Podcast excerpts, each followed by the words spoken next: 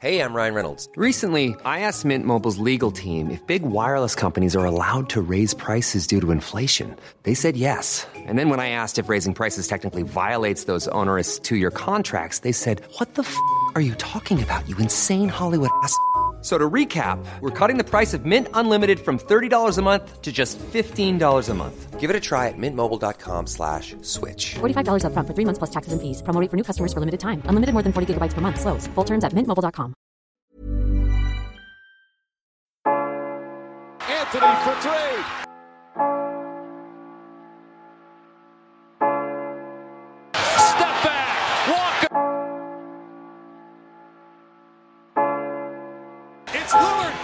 He got the shot off. James for the win. It's gone. LeBron James at the buzzer. Durant swings past everybody for the emphatic jam.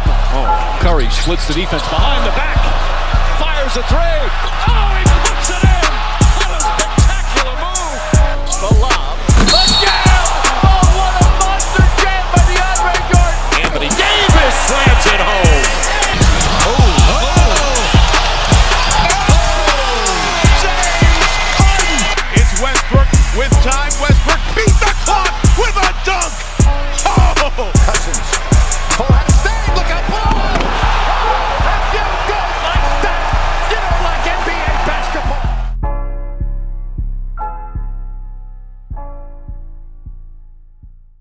Alors, tout d'abord, bah, dans la première partie, on va répondre à vos questions. On vous a demandé euh, de nous poser des questions sur les réseaux sociaux. Pas, forcément, si vous étiez des spécialistes, hein, mais pour euh, les spécialistes, pour ceux qui connaissent un peu moins la draft. Enfin, vraiment, on a voulu voir quelles questions se posaient les gens. Donc, nous, on va y répondre. Déjà, là, on va aborder le sujet Ben Simmons avec Tom. Alors, première question, Tom. Jeu Jeu Vert qui nous la pose. Jérémy, un de nos qu'on salue. Est-ce que Ben Simmons est le meilleur prospect de ces dix dernières années? Alors pour répondre à sa question, c'est dur de dire oui ou non, est-ce que c'est le meilleur? Mais je pense que c'est celui qui est le plus hypé, enfin qui a le plus de hype depuis au moins 10 ans. Si on remonte à, à, à l'après l'ère LeBron James, c'est quand même, enfin il a quand même une hype énorme quoi. Il y a des comparaisons, il est souvent comparé à LeBron James ou à Magic Johnson. C'était aussi le cas pour Wiggins, mais dans un style totalement différent. Et Wiggins, c'était jusqu'à son début d'entrée à la fac. Exactement, jusqu'à voilà, jusqu'à son début d'entrée à, la- à la fac, on a vu que Wiggins c'était pas exactement le même type de joueur, alors que là Simone c'est un, un grand gabarit, un excellent manieur de ballon, très bon passeur, enfin il fait tout sur le terrain. C'est juste au shoot qui qu'il est moyen quoi. Hmm. Mais il a il a tout, il a tout dans son arsenal pour faire mal quoi en NBA. Et comme je le précisais, je l'ai précisé sur Twitter, moi, on parle du shoot de Simmons, mais LeBron James, dans les deux premiers matchs contre les Raptors, il met pas un shoot à l'extérieur. Pas un, et il domine les, il domine les Raptors. Donc, il y a vraiment l'idée de se trop se concentrer sur son point faible le shoot, c'est oublier qu'il sait tout faire, et comme tu l'as dit, bah, il sait vraiment tout faire. Ben, on peut quand même jouer à NBA sans shoot. Hein. Regarde Giannis Antetokounmpo, ce qu'il fait cette année. Hmm. Ben, il assure. Certes, il a pas de shoot. Il shoot pas à trois points, mais il drive son équipe, il fait des triples doubles. Enfin, il joue quoi. Il peut jouer. Un Hmm. gars qui a pas de shoot, s'il a des qualités balle en main, ben, il te coûte moins cher. Tu vois. C'est un- vraiment, vraiment euh, intéressant de pouvoir avoir Ben Simmons, un gars avec un tel talent aussi grand et qui peut manier le ballon comme ça avec une telle facilité, quoi. Surtout pour les NBA moderne. Parce que ouais, vraiment là, on est sur le- un type de joueur qui manie le ballon comme un meneur en fait. Ce qui est assez impressionnant parce que c'est un joueur qui fait 2m8 quand même. Ouais, de 8, de 9, quoi. Mm, Il est très grand, il, énorme. il est très très athlétique. Donc, pour répondre à la question, c'est peut-être pas le meilleur, mais clairement, il est dans l'élite et il est pas loin. Il est vraiment pas loin. Il Ah, est il est vraiment pas loin. vraiment, vraiment, pas loin. Dans, dans les top prospects, si on regarde, il y a, il y a eu euh, Kevin Durant. Après, si on parle de hype, il y a eu euh, John Wall. Je crois que John Wall avait une hype énorme. Greg Mm. Oden aussi. D'ailleurs, d'ailleurs, Kevin Durant, on n'en parlait pas trop par rapport à Greg Oden parce que Greg Oden était vraiment monstrueux à Ohio State. Beaucoup Mais- disent que cette année, un peu, c'est un, une espèce de retour à Greg Oden, euh, Kevin Durant avec euh, Brandon Ingram et, euh, et Ben Simmons, deux gros prospects qui sont vraiment au-dessus de la mêlée. Bon, on, on répond pas, enfin, on parle pas encore de Brandon Ingram parce que vous nous avez pas posé de questions sur lui. Mais clairement, moi, juste pour en parler deux secondes, dans mon idée, je sais pas si t'es d'accord, mais il y a une claire différence entre les deux joueurs. Ben Simmons c'est beaucoup plus fort. Il était, il était annoncé très très, il était très très fort, euh. Hmm. Après, il était blessé, mais bon, s'il n'était pas blessé, il aurait pu être monstrueux, je pense. Mais euh, il, dominait, il dominait totalement la NCA euh, à Ohio State. Alors que, enfin, Brandon Ingram a dominé. Brandon Ingram a été bon, mais pas de là à dominer à ce niveau-là. Et, enfin bon, on finit sur ça. On répond à la question est-ce que c'est le meilleur prospect de ces dix dernières années? Oui ou non? Allez, s'il si, il faut répondre oui ou non, je dirais oui. Bah moi, je vais répondre oui. On va préciser, on parle bien en termes de prospect, c'est-à-dire de joueur qui sort de la- de ce qu'il est à l'heure actuelle en tant que joueur qui va à la draft. Pas de ce qu'il va être dans 10 ans. On dit pas que c'est dans c'est le meilleur joueur qui va sortir de la draft euh, sur les 10 dernières années. On dit juste que bah en termes de prospect, bah clairement, on est sur quelque chose d'assez rare. C'est euh, très rare. Du coup, on en vient à la seconde question de je m'excuse pour la prononciation du pseudo A underscore K 1608 ou, le, ou sous le nom de Russ Westbrook. Ben Simmons, c'est plus LeBron James ou Kevin Durant et là on est clairement plus du côté de LeBron James. Ouais, clairement, c'est un joueur all-around. Un joueur, ben, il touche à tout, comme on l'a dit, qui est pas forcément euh, dans le scoring, même s'il peut faire des cartons, mais qui est plus vraiment dans l'implication de ses coéquipiers. Sur- Dans ses coéquipiers, et puis il fait tout sur le terrain, il prend les rebonds. Il Oui. défend pas forcément bien encore. Il a un basket assez bon. Enfin, il fait tout, Je mais c'est pas un scoreur naturel comme peut l'être Kevin Durant. C'est un gros défenseur quand il en a quand il en a envie. Alors là, on, a- on s'attaque forcément à une grosse question sur Ben Simmons, c'est un peu au niveau caractériel. Ouais. Pour moi, c'est pas une question à se poser parce qu'il était clairement dans un, un environnement un peu difficile. Un Assez nocif d'ailleurs. Oui, vraiment très nocif d'ailleurs, ce qui remet des questions sur pourquoi il a choisi L- euh, LSU. Son coach était mauvais, des coéquipiers pas au niveau. Quand tu sais que tu pars à la draft, euh, faut être honnête, la motivation elle pas forcément là pour aller suivre les cours et tout. Parce que c'est bien marrant de les gens qui le critiquent, mais faut se mettre à sa place deux minutes. Donc pour moi, je sais pas toi, mais pour moi tout ce qui est caractériel, je pense que c'est un peu surfait. Il y a peut-être, oui, il faut se poser des questions, mais c'est très surfait. C'est pas une des raisons pour moi qui va faire que je vais passer sur lui pour prendre Ingram. Non, mais en termes de talent, en termes de talent, il y a, il est, loin. Enfin, pour moi, il est, il est même devant Ingram, mais de très loin hein, en termes de talent, euh, de talent pur. Pour moi, euh, Simons, il est largement au-dessus d'Ingram. il est, il est tellement. Il y a que le, il y a que le shoot où Ingram est meilleur. Autrement, euh, Autre- Enfin, franchement, si, si tu dois construire une franchise, tu dois prendre le meilleur joueur de cette draft à l'heure actuelle. Franchement, je, je prends Simmons tous les jours. hmm, surtout qu'en plus, qui est au sommet, c'est les Sixers qui ont, qui recherchent ce joueur justement transcendant depuis des années. Exact. Ils Exact. l'ont, ils l'ont, là, ils tombent dans leurs bras. Ils vont pas dire non quand même. Bah, c'est justement, ils ont tanké pour ça. Hmm, Ils ont tanké pour avoir le joueur justement qui euh, a le talent supérieur et qui peut porter la franchise pendant une dizaine d'années, Donc- disons à la rigueur. Donc toute l'idée de ah mais ça, au niveau des joueurs qu'il y a déjà, ça fit pas et tout, mais on s'en fiche complètement parce que c'est lui, voilà, ça va être le centre, c'est la clé de voûte, et on va construire autour de lui. Au pire, bah, l'enf- l'effectif, il va être complètement chamboulé. Sur ce point-là, je fais pas du tout confiance à Brian Colangelo, mais bon, Moi non plus. je pense que très peu de personnes lui font confiance. Mais, enfin, c'est débile de penser en joueur qui va s'adapter à l'équipe, parce que c'est l'équipe qui va s'adapter aux joueurs, c'est l'inverse. Exactement. C'est l'équipe qui va s'adapter qui va s'adapter au, au meilleur talent de qu'elle a. Et c'est ce qui va se passer, je pense. Mm. hein. Parce qu'on parle beaucoup de oui, euh, il ne sera pas compatible avec Okafor, il ne sera pas compatible avec Noël, Noël va jouer 5. Sauf que dans l'idéal, dans l'idéal, Noël, c'est même pas sûr qu'il démarre les matchs.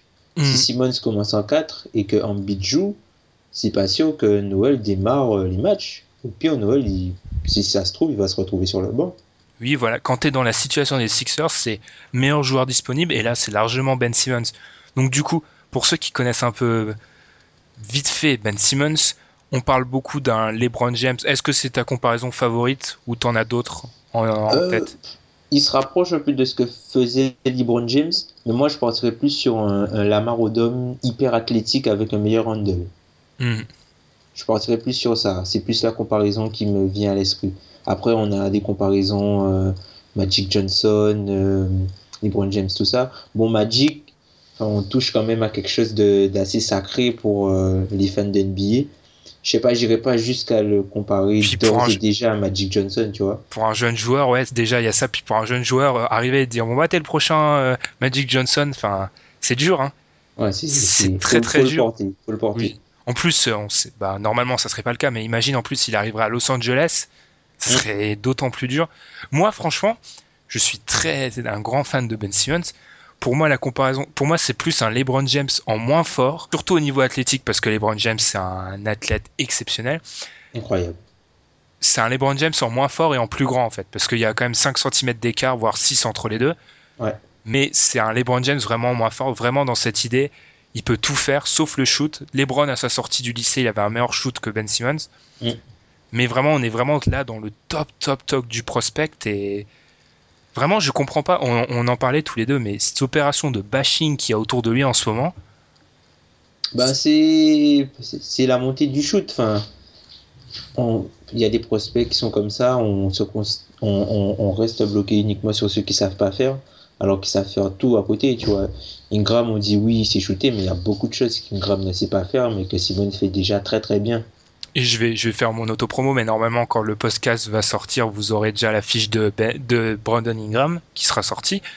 Pour avoir étudié le bonhomme, au niveau athlétique, on dit à Kevin Durant, Kevin Durant, j'ai peur parce que Kevin Durant, même un Kevin Durant en arrivant à en NBA, il avait plusieurs kilos de plus que Brandon Ingram. Hein. Ouais. Ingram est vraiment squelettique. Hein. C'est au niveau de la puissance, il y a des questions. Mais comme tu dis, il, est, il y a juste au niveau de le shoot. Pourquoi se s'évertuer sur le shoot quand à Ben Simmons il fait tout? Ouais, et qui peut jouer. Et il y a des joueurs qui jouent en NBA moderne et qui, ont, et qui impactent le jeu sans pour autant avoir de shoot. On a parlé de Giannis. On peut parler aussi de Jabari, Hmm. mm. qui n'a pas de shoot. Enfin, qui n'a pas de shoot. Enfin, c'est pas un, c'est un shooter euh, moyen, quoi. Moyen moins même, Jabari, on va dire. Pour le niveau NBA. Mm. Et pourtant, euh, il fait une deuxième partie de saison de fou. Je crois qu'il shoot même pas à 3 points euh, en deuxième partie de saison. Il shoot pas, quasiment pas. Ouais, parce que ben, c'est ça, Ben Simmons, on, va, on va lui demander même pas d'être une menace à 3 points. S'il commence à devenir rien qu'une menace à mi-distance, bonjour pour le stopper, hein, parce qu'il y en a, il y a plus de, il y a plus de moyens. Donc là, il a le temps, il a, il a 19 ans, 19-20 ans. Ouais, oui, parce qu'il y a quand même des gens, un de leurs arguments pour dire Ingram au-dessus de Simmons, c'est parce que Simmons est plus vieux. Enfin, il y a un an, ils ont 20 piges. Enfin, faut, au bout d'un moment, faut être un petit peu sérieux dans les arguments et pas tomber dans le Simmons bashing qui a l'air d'être une mode qui entoure la draft actuellement. Ouais. Bah après, c'est aussi, il y a aussi une histoire avec ses agents, comme quoi ils, euh, Rich Paul, son agent, euh, qui aimerait qu'il tombe à Los Angeles pour euh, les retombées marketing mmh. et tout ça. Oui, c'est vrai que c'est, il y a l'aspect, c'est vrai que c'est un jeune homme qui a sa vie, il sait depuis longtemps qu'il va en NBA, donc il y a beaucoup d'aspects ouais. de sa vie qui sont contrôlés. À ce niveau-là, ça peut effrayer, mais au niveau basket, il n'y a, a, pas de question à se poser. Donc voilà, ouais. du coup, ta comparaison, on est plus sur un Lamar Odom ultra athlétique, c'est ça? Hyper athlétique avec un meilleur handle, je et, pense. Et moi, je pars sur un, un LeBron James moins fort, en moins athlétique. En fait, un LeBron James moins moins. Mais ça reste quand même euh, du, du, du très lourd. Du très très très lourd. Et voilà, exactement. Mm. Et ben nous, après la petite pause, on va se retrouver avec Alan. On, je change d'acolyte pour parler de la situation de plusieurs équipes NBA.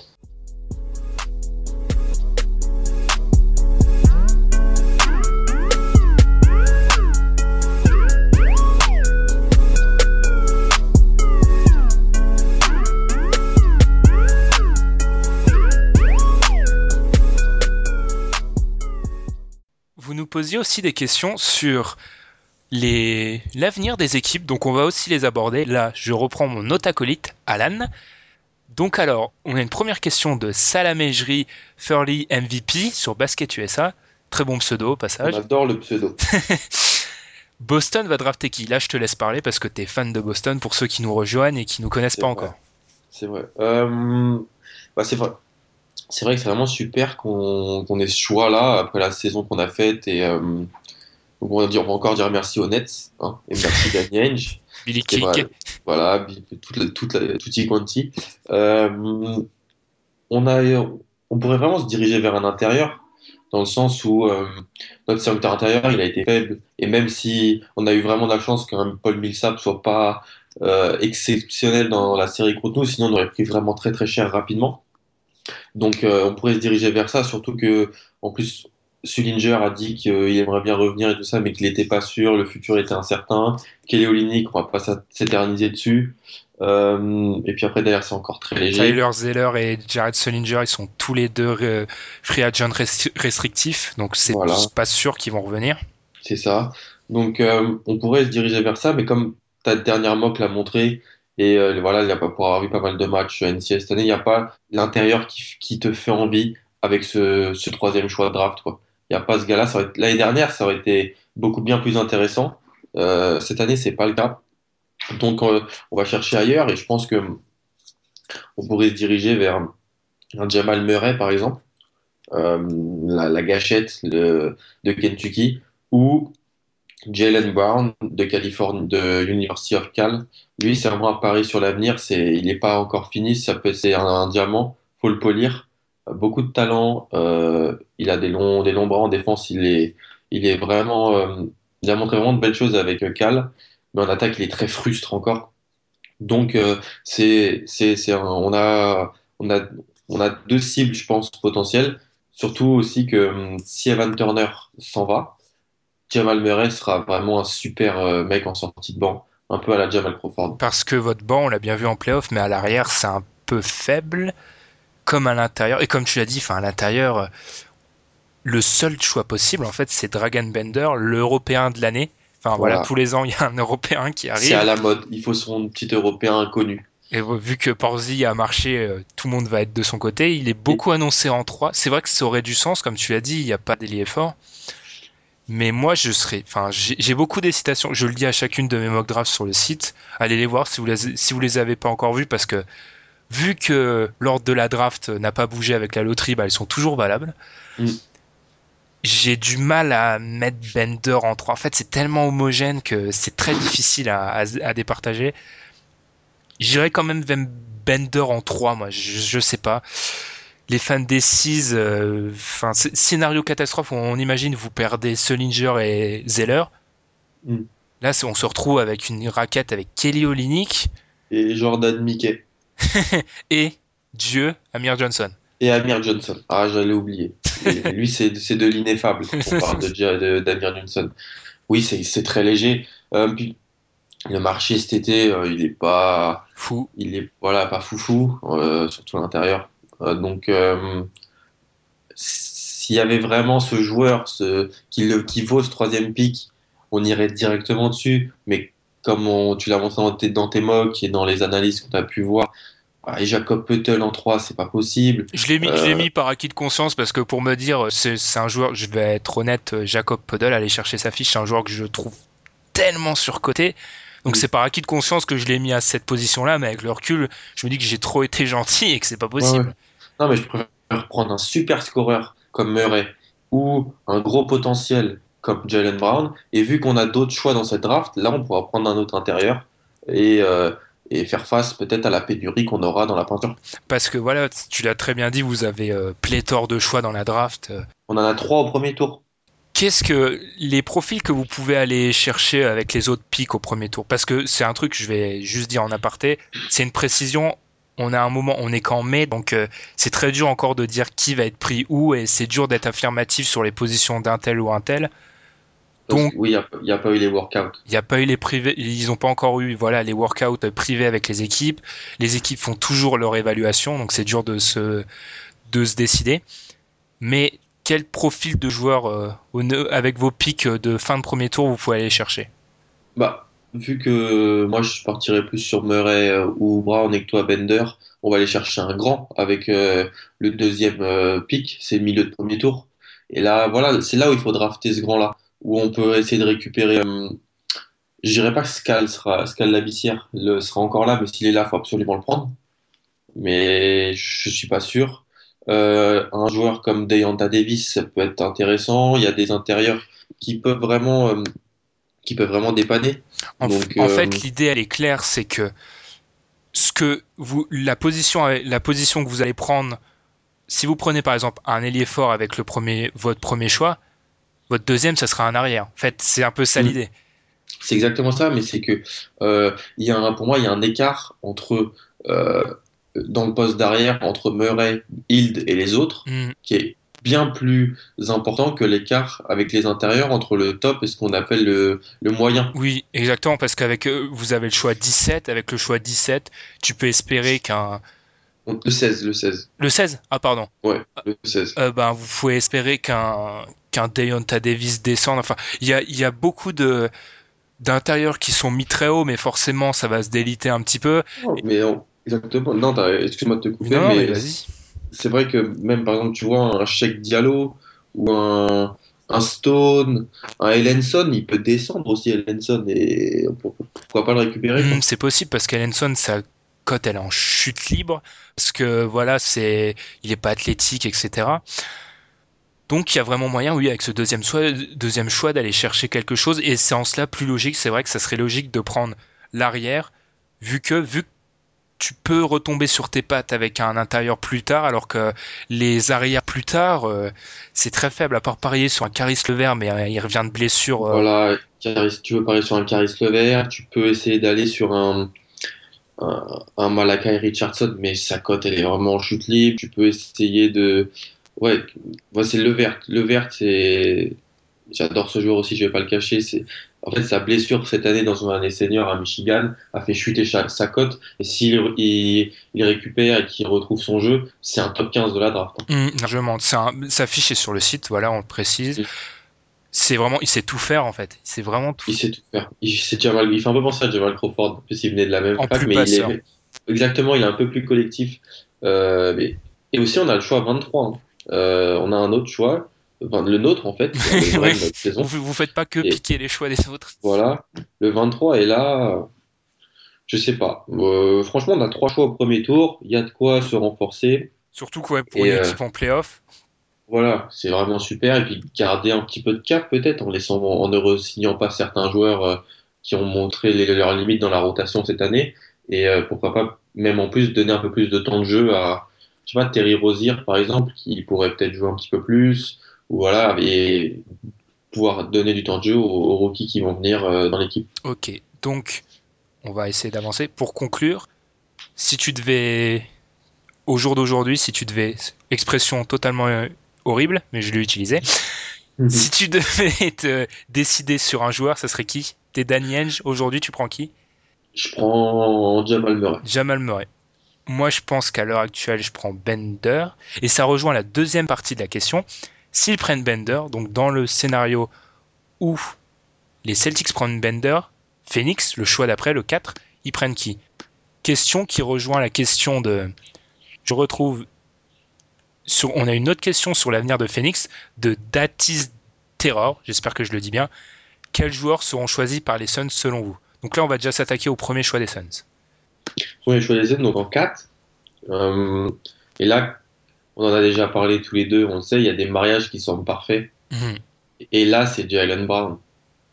Parce qu'en fait, la franchise, elle est en reconstruction autour de, de, de jeunes joueurs qui sont, qui sont intéressants et autour d'un, de joueurs en poste 1-2 où c'est, c'est fort. Parce que Brandon a été réglé de saut et petit Booker, c'est fort. Et là, Jalen Brown, c'est, c'est l'ailier, c'est le poste 3, euh, physique, qui va défendre. Et je pense que c'est, un complément que tu peux associer parfaitement à, un Booker. Puis comme tu as des bons attaquants à côté, tu peux le cacher parce qu'en en attaque c'est encore très frustre. Mais oui, pour moi, comme tu l'as dit, c'est vraiment le mariage parfait. C'est le truc que il- ce qui- malheureusement souvent les mariages parfaits qu'on voit, ils se ils se concluent pas parce que c'est tellement trop évident. Mais là, ça semble très bon. En plus, en 3, il y a qui à Phoenix Personne. TJ Warren, TJ Warren qui est qui est un peu souvent blessé. Derrière, c'est qui autrement? C'est PJ Tucker? Ouais, ou Teletovic en grand encore quand ça joue quand ça joue grand, mais il souvent il joue plutôt en, en stretch fort. Donc euh, le choix de Jalen Brown, il a l'air vraiment bon. Enfin, moi, il me plaît Mhm. beaucoup. J'ai un petit regret avec Phoenix qu'ils aient pas gagné à la loterie parce que moi, de toutes les équipes qui étaient dans le- la loterie, c'était celle pour qui Ben Simmons allait être le meilleur. Enfin, je, je le trouvais tellement parfait dans l'environnement de Phoenix. Ouais. Mm. Aux côtés d'une gâchette comme Ouais. Booker et d'un meneur fort euh, comme ils avaient et un secteur intérieur en reconstruction, c'était pas le même Ingram, ça aurait, ça aurait Ouais, été eux, ils auraient bien, mérité euh, un au pic, ils l'ont pas eu, mais Jalen Brown, Mm. ça peut, c'est le problème de ces équipes qui se retrouvent de 3 à 10 en gros, c'est qu'on va leur vendre des prospects. Ils ont pas l'air très attirants sur le papier, mais souvent ça Mm. répond à leurs besoins. C'est le cas Voilà, de Jalen. Brown. Et du coup, la question de Datis Terror, c'est sur les autres aussi. Les autres choix de Phoenix, parce que comme, comme Mm. les Celtics, bah, Phoenix, ils ont plusieurs choix et ils en ont un dès le numéro 13, très haut, Ouais, 13. Donc là, je pense que on va, on va aller plus à l'intérieur. Euh, forcément. parce que le, le secteur intérieur, c'est quoi? C'est Tyson Chandler, c'est une catastrophe cette- l'année dernière. Il prend quand même Alex- 13 millions. hein. C'est ça. Alex Len, il y a eu des, des signes d'amélioration, mais on attend encore. Et puis après, voilà, Teletovic en stretch four et tout, mais c'est quand même euh, vraiment euh, très mince. Il est signé hein, à Alan Williams, quoi. À la fin, de- on, on, on- même en NCA, euh, je, je ne l'avais pas vu jouer. Donc on va aller sur un intérieur, et comme, et comme on a dit pour les Celtics, ton intérieur, ton deuxième joueur, si tu veux prendre un ailier au- euh, avec ton premier pick, et, et que tu veux un intérieur, et ben, il est parfait entre ce choix à peu près 11 et 18. Là, tu pourras trouver ton intérieur. Voilà, tu trouves l'intérieur euh, de tes rêves. Enfin, de tes rêves. Celui qui te plaît le plus et qui va descendre. Voilà, si tu as envie de prendre un Sabonis, tu prends un Sabonis. Si tu veux prendre un, un Deonta Davis, J'aimerais vraiment... bien Deonta Davis chez eux, une équipe qui joue vite. euh, il est meilleur sur le demi-terrain. Je, je l'aime euh, sur le terrain, pas demi-terrain justement sur demi-terrain, il aurait du mal. C'est un Mhm. choix que j'aimerais bien. Ouais, ou, ou- Non, non, c'est vrai que ça, ça serait pas mal. Ou un... Ton chouchou, peut-être Damian Jones. Damian Jones. Ah, je sais pas, j'aimerais bien avoir. Quoique là, il aurait, enfin, il serait un peu derrière Chandler et Len. euh, Ouais. Non, en fait, là, c'est juste par pure affection avec le joueur que je veux pas le mettre là. Mais autrement, moi, euh, Damien Jones, de toute façon, on, va, on en reparlera plus tard, mais je pense qu'il va peut-être descendre un peu plus bas que ça. Mais Ouais, mais et ça, et là, ça serait, un- ça serait, pourquoi pas, une très bonne opération pour l'équipe qui va le sélectionner plus bas. Mais euh, ouais, ou un Puttle peut-être qui descend, on sait pas pour eux, peut-être. Voilà, un joueur comme ça. Et ils en ont aussi. Ils ont le oui. 28e. trois choix. Et donc là, là, tu prends, c'est comme les Celtics avec le 23. Tu prends le joueur qui, qui t'intéresse, vraiment le, le profil qui, qui te, qui te fait envie. Donc tu peux prendre un autre intérieur, je pense. Hmm. Ou alors, vraiment, s'il y a des fois, il y a des mecs, on sait pas trop pourquoi ils tombent, mais là, tu le prends parce qu'en fait, pff, ce troisième choix. De toute façon, les équipes comme les Celtics ou les Suns ou les Nuggets qui ont plusieurs choix, Mm. Ce serait pas, ou les Sixers aussi, enfin, trois, quatre équipes qui ont la moitié du premier tour presque, C'est ça. sans, exa- sans exa- exagérer, on Non, va non, c'est vraiment vrai. hein. Bah, elles, avec leur dernier choix, euh, par exemple, les 76ers, ils ont le 26, les, les Suns ont le 28, etc. À ce niveau-là, eux, s'ils n'ont pas échangé, ça va vraiment être on prend le meilleur joueur qui reste et voilà, parce qu'on a be- juste besoin de talent. Exactement. Et là, tu peux avoir le soit le joueur qui descend parce qu'il a fait des mauvais out et que les teams aiment pas trop, ou alors tu peux avoir le, le gros gros score NCA mais qui est resté un peu plus longtemps à la fac et donc les, les, les équipes sont un peu réticentes et tu le prends et si c'est un mec qui sait jouer des paniers et qui peut s'incorporer dans ton système, bah, c'est parfait. Donc, on va donner à, du coup, dans le scénario là qu'on nous avait proposé, le Bender est déjà pris, donc on prend qui tu, tu leur donnes qui à Phoenix On prend Jalen Brown. Moi aussi, enfin, c'est tellement évident. Mm. Il est, ah, il est encore très frustrant. Ouais. Mais Ah, si vous l'avez pas encore vu jouer, c'est il- vous allez Affligeant. penser qu'il est vraiment, il, est- il a l'air vraiment fort, vraiment, vraiment euh, avec de belles qualités en attaque, mais c'est encore à développer. hein. Ah ben, je, je sais même pas si les gens vont le trouver fort en attaque en fait. Parce si tu le regardes un peu, moi j'ai vu, il a fait un ou deux matchs contre Oregon, un autre, euh, je me rappelle plus contre qui c'était, contre UCLA peut-être, il a, il a mis des paniers externes, donc euh, tu peux croire, mais euh, il c'est encore, c'est encore euh, un peu faiblard en attaque quand même. puis au niveau, niveau du placement, enfin, jouer en attaque sans ballon, il est un petit peu, il est très très faible à ce niveau-là. Mais là, du, du coup, là, tu vas lui demander d'avoir le ballon. T'as déjà des Non. scoreurs. Des C'est ça t'as une qui t'as un organisateur, et puis pourquoi pas, avec le joueur que tu vas prendre après à l'intérieur, tu lui donnes un peu le ballon. Euh, dans un premier temps, tu vas être, il va être là pour défendre et pour, euh, pour s'incorporer dans le collectif. Ok. Et ben nous, après la petite pause, on va continuer parce qu'on a toujours d'autres questions sur les équipes et on va aborder le cas des Kings et celui des Raptors.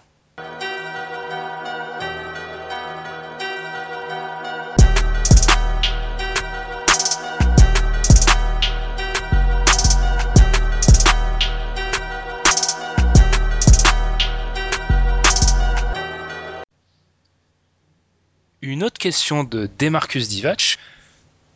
C'est concernant les Kings. Donc là, je retrouve mon autre acolyte, Tom, qui va venir gâcher sa carrière à Sacramento. Une première question et question un peu plus sérieuse. Trade down posting pour les Kings. Les Kings qui, on rappelle, ont le huitième choix. Ah, La question est quand même dure.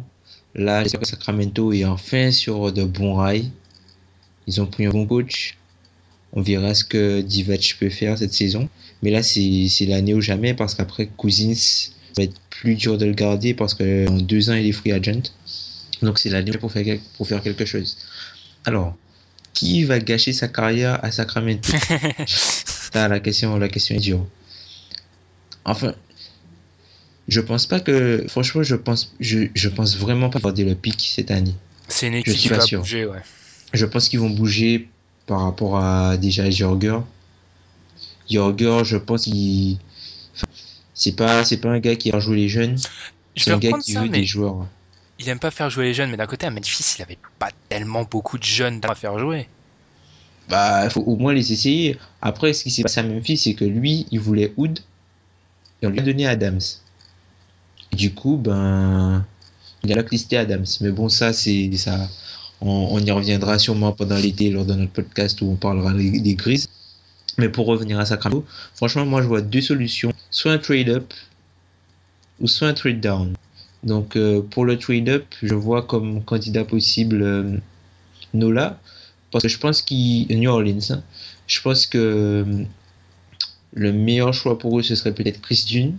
De loin. De... Voilà, Chris. Dune, qui me rappelle euh, un peu Wade. Enfin, pour moi, c'est un mix entre euh, Dwayne Wade, Dwayne Wade en moins talentueux et, euh, et John Wall en moins athlétique. Donc pour moi, c'est exactement ça. Pour moi, c'est exactement ça pour moi, Chris Dunn. Et je pense que c'est un, un- bon choix pour Sacramento. Mais je ne pense pas qu'il sera toujours disponible avec le 8 choix. Le 8, on- comme on le répète une fois, c'est dur de dire qui sera où en mai, mais c'est vrai que 8ème donne. Vu comment les C'est choses une très se bonne affaire. Hein. Si, Oui, si, s'il finit 8 c'est une très bonne affaire. vu comment les choses se passent, enfin c'est difficile de le voir passer, euh, de le passer New Orleans. Ouais. Donc moi, je pense s'ils veulent d'une, ils peuvent essayer de trade up justement avec euh, New Orleans et en, en proposant le choix 8 plus Rudy Gay contre le choix 5. Je pense que c'est jouable. Le choix 5, mais le choix 5 c'est Minnesota. Euh, le choix 6, pardon. Ah. Ouh, c'est, c'est, ah, tu donnes pas un peu cher là pour le monter? Tu montes que de Hmm, deux places, hein Tu montes que de deux places, mais tu as le joueur que tu veux. Hmm.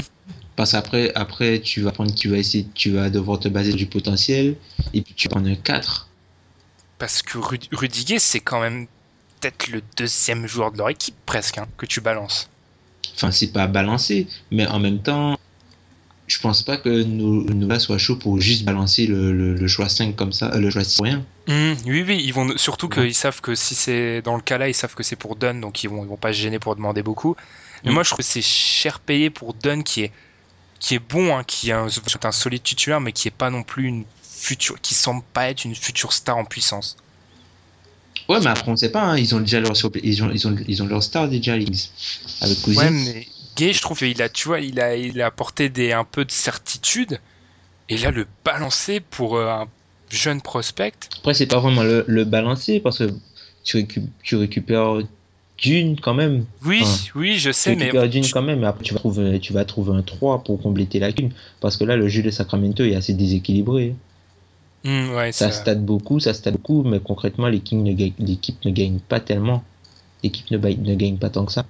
Et euh, je pense qu'avec Jorger, il faudra trouver euh, au moins euh, tu vois, une solution à l'extérieur, une solution durable à l'extérieur, parce que là, les Kings n'ont aucune solution durable à l'extérieur.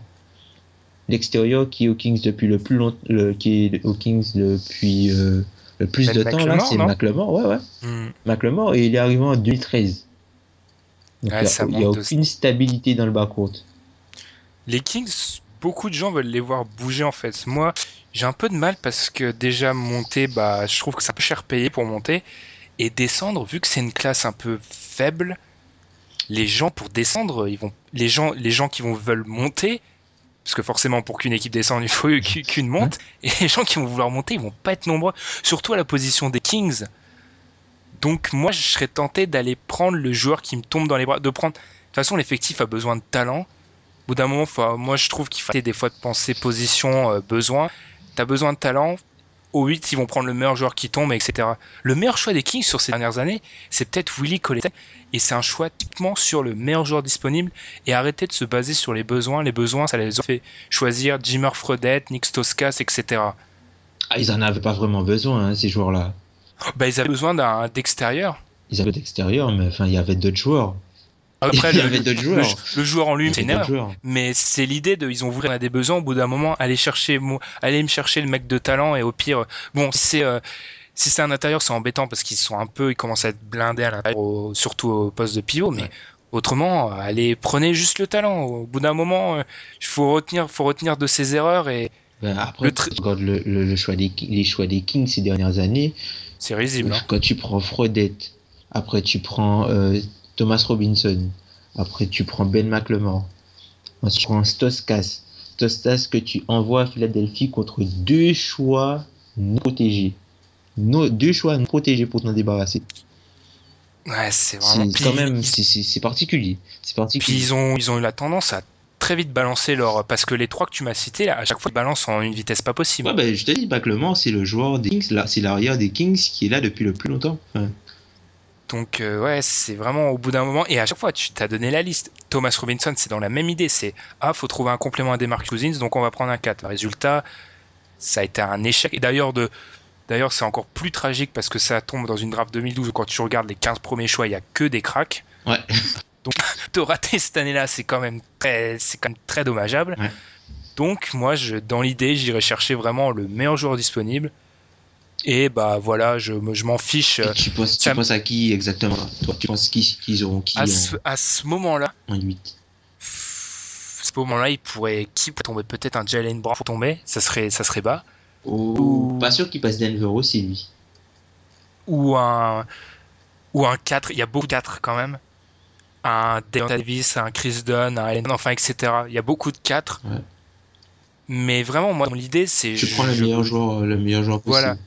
Alors que c'est pas tout le temps une stratégie, mais dans le cas-là, ajouter du talent. Parce que le trade down, le trade down serait parfait. Parce qu'avec ça, il pourrait aller chercher un joueur. euh, déjà, ajouter des, des pièces peut-être à l'arrière, parce que l'arrière, on sait toujours pas si Rondo va. Ouais. Mais dans le cas où tu n'arrives pas à monter avec Dune, parce que Dune, comme tu, pour, c'est vrai que c'est le scénario idéal, monter pour Dune. Mais dans ce scénario-là, trade down, pour moi, d'effet, ça va être dur, où tu vas avoir rien comme compensation, donc j'aimerais pas trop ça en tant que front office. Le, le trade down, justement, moi je pensais à une équipe qui pourrait peut-être se servir du shoot pour déclencher autre chose. Et je pense au Un Celtics. blockbuster trade. Non, je pense au Celtics. Après, on va peut-être me tomber dessus sur ce que je propose, mais je me demande est-ce que si on propose aujourd'hui à Danny Henge son choix 8, le choix 8 contre Bradley, je me demande est-ce qu'il accepte pas? Ah, on a déjà eu. Le, ch- pour moi, le choix Brad- 8 contre Bradley et euh, un, un autre pic, le pic de la tienne. c'est cher payé. Dans, dans une draft, je dis pour la 8, 8 millionième fois, c'est prêté comme mot. Faible, j'ai donné le pic. Surtout que tu leur en donnes un autre en plus. Tu donnes celui de Dallas. C'est c'est Ah. le 8, hein, c'est le 8. C'est cher. Mais après, si tu, si tu peux, tu peux faire un combo avec le 8 pour monter ou pour prendre euh, un autre joueur, genre Okafor ou un truc comme ça, ça, Ouais, peut, être, c'est- ça, ça peut être le premier, le premier, le premier pion, de plus gros. Surtout que dans l'idée des Kings, moi, mon petit problème, c'est mec, il va s'insérer à la place de McLemore. en fait. À Bradley, Bradley McLemore, il n'y a pas photo. Donc tu, tu court-circuites un peu un joueur qui a encore un petit peu, euh, qui peut prouver et qui a du potentiel. Ben, tu le mets sur le banc. Parce que là, les Kings n'ont plus le temps pour le potentiel. Hein. Parce que si tu fais rien l'an prochain, rien ne dit que Cousins faudra rester là. Et là, si tu perds Cousins, tu t'es mal. Sacramento, si Sacramento perd Cousins, t'es mal. Oui, ouais, oui, ouais. Tu veux, en fait, tu veux leur donner une équipe compétitive à Ben, court terme c'est pour ce- qu'ils gardent Cousins. Voilà, c'est ce qu'il a essayé de faire l'année dernière, euh, Divac.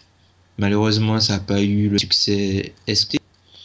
Mais c'est ce qu'il a voulu faire en, en- justement en essayant de prendre des joueurs comme Wes Matthews et tout ça qui sont pas venus, en rajoutant des shooters, en, Voilà, c'est ce qu'il a essayé de faire. hein. C'est ce qu'il a essayé de faire. Bon, donc, on va. Scénario idéal pour toi, t'es le GM des Kings. À l'heure actuelle, tu fais quoi? Si je suis GM des Kings, à l'heure actuelle, j'essaye de monter. Ok. Moi, j'ai. Dans l'idéal, je voudrais monter, mais vu que je pense que ça va être cher, si. Après, une autre possibilité dont on n'a pas parlé, c'est monter avec Minnesota, parce que Minnesota, clairement, eux, ils veulent. euh, Ils veulent un vétéran shooter, enfin, ils veulent des vétérans. Et autant, oui, Murray et Hill seraient bons dans leur effectif.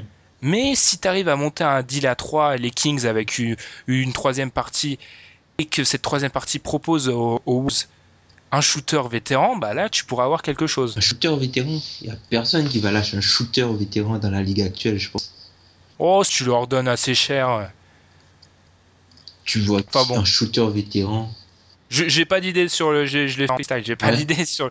Mais pourquoi pas Parce que New Orleans va faire casquer quelque chose de fou si quand ils vont savoir que tu tout, tout le monde sait bah, tout le monde sait dans le cas là qu'ils veulent donner. Donc ils vont ils, ils vont te demander mais ils vont te demander d'un jeu. Parce que ce serait pas con aussi pour, pour New Orleans de donne. Oui, bah, c'est ça justement truc, ce serait pas con ça aussi pour eux. C'est pas illogique pour eux de. C'est même super logique. Euh, voler une équipe, voler euh, à une équipe un joueur qu'elle veut, un prospect qu'elle veut, bah faut vraiment, faut, faut donner. Donc pour moi, ce serait un peu trop cher. Et on enchaîne par une équipe qui a juste après, les Raptors. C'est une question de Dalil, un de nos rédacteurs, encore une fois. Oui, on a même nos rédacteurs qui nous posent des questions parce qu'en fait, on a vraiment voulu euh, démarche pédagogique et vraiment se demander mais qu'est-ce que se pose, qu'est-ce que se posent les gens sur la draft? Dalil qui nous demande quel joueur pour Toronto en particulier sur le poste 4. Ils ont le choix 9, merci à New York. Merci. Merci Andrea Bargnani,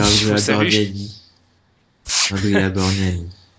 Donc avec ce, avec ce pic-là, qu'est-ce qu'ils peuvent aller chercher?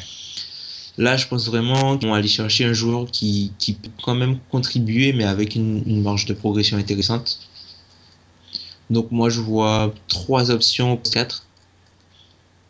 Je vois, plus- je vois du Marquis Chris peut-être, qui est un, un cas très athlétique, très jeune, qui a une belle mécanique de shoot, qui peut se développer, mais qui est encore euh, un peu brut pour, euh, naïf, pour pouvoir jouer. Enfin, il est très naïf, il fait beaucoup de fautes. Mais si, il a un potentiel intéressant. Et puis, c'est pas, c'est un gars qui prend des paris à draft.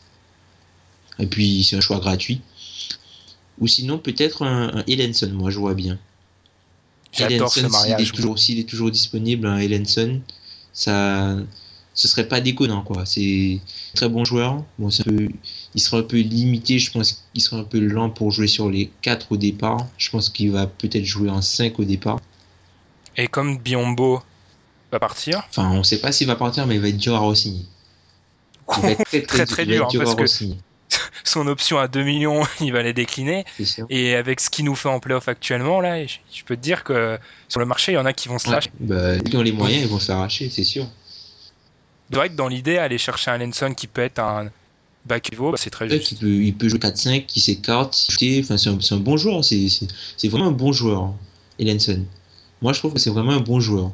Après, c'est pas, pas forcément un, grand athlète, Ah, c'est pas flashy. c'est pas, seul. flashy du tout. C'est pas, pas, en fait, c'est pas Biombo. Si tu peux comparer, Ouais. c'est un peu l'inverse Biombo. C'est pas flashy du tout, mais moi, moi, je trouve que c'est un joueur, euh, c'est un joueur intéressant et qui pourrait se fondre parfaitement dans, dans le collectif de Toronto. Après, je suis pas sûr qu'il aille vraiment dans le style de jeu que prône Toronto aujourd'hui, où euh, Biombo est presque plus à l'aise que Valanciunas. Ça, c'est, c'est, Assez improbable. quand même. c'est assez improbable, mais je pense que c'est, ça peut être une bonne solution pour eux. Oui, clairement. Ellenson dans le- top 10, euh, ce serait mérité, je pense. Le poste 4, clairement, c'est comme tu l'as dit, euh, Louis Sola, euh, très très très très vieux. On se rapproche de l'hospice. Patrick Patterson. euh, vaillant, oui. vaillant, mais Vaillant, au mais niveau d'un starter, quoi. Et puis il est quand même fait John dans deux ans. Faut quand même s'assurer. Surtout comme tu l'as précisé en intro, c'est un choix gratuit. Enfin, ils l'ont eu grâce à la, à la bêtise des Knicks. Donc autant en profiter pour, euh, pour peut-être tenter un pari. Même si je me dis, moi, c'est déjà une équipe en finale de conf. T'aimerais bien avoir un contributeur, un joueur où t'es sûr qu'il va t'apporter quelque chose. Mais d'un côté, c'est le caractère de Masai Ujiri. Et surtout que Donc, et surtout, tu sais pas. tu sais pas si, si l'an prochain tu pourras toujours euh, être dans cette catégorie-là. Mm. Tu sais pas ce que va Rosanne. Tu sais pas. Lui, il est, il est free agent dans deux ans. Ouais, il arrive. euh, De- 2007, 2017, Ouais. 2018, il a une option. C'est l'année, l'année folle, 2017-2018. Allez voir là, les, les free agents de, en 2017-2018, ça va être fou. Mais oui, ouais. Après, pour le cas des Rosanne, on l'a pas abordé parce que clairement, à ce moment-là de la draft, fort probable que Murray et Hill sont partis et ensuite les deux qui valent un choix euh, aussi haut, il y en a pas, d'après moi. Donc, c'est. Clairement, ce serait une bonne idée hein, de renforcer, mais c'est- il y aura pas de possibilité vraiment. Donc, on se tourne. J'aime bien vraiment mariage Ellenson. J'aime vraiment bien. Alors, il y a une autre solution qui nous avait été suggérée par Alan. Scal, Scal la la team Alan Scal, Bang, Alan Bang. qui nous, qui nous parle de Scal et qui serait pas bête. C'est vraiment pas déconnant. J'y avais pas pensé. Honnêtement, ça m'avait jamais effleuré l'esprit. Mais c'est forcément débile, hein, parce que il pourrait servir sur les postes, sur le poste, ça pourrait être le fameux backup 5. T'as le potentiel dont t'avais parlé. Ouais.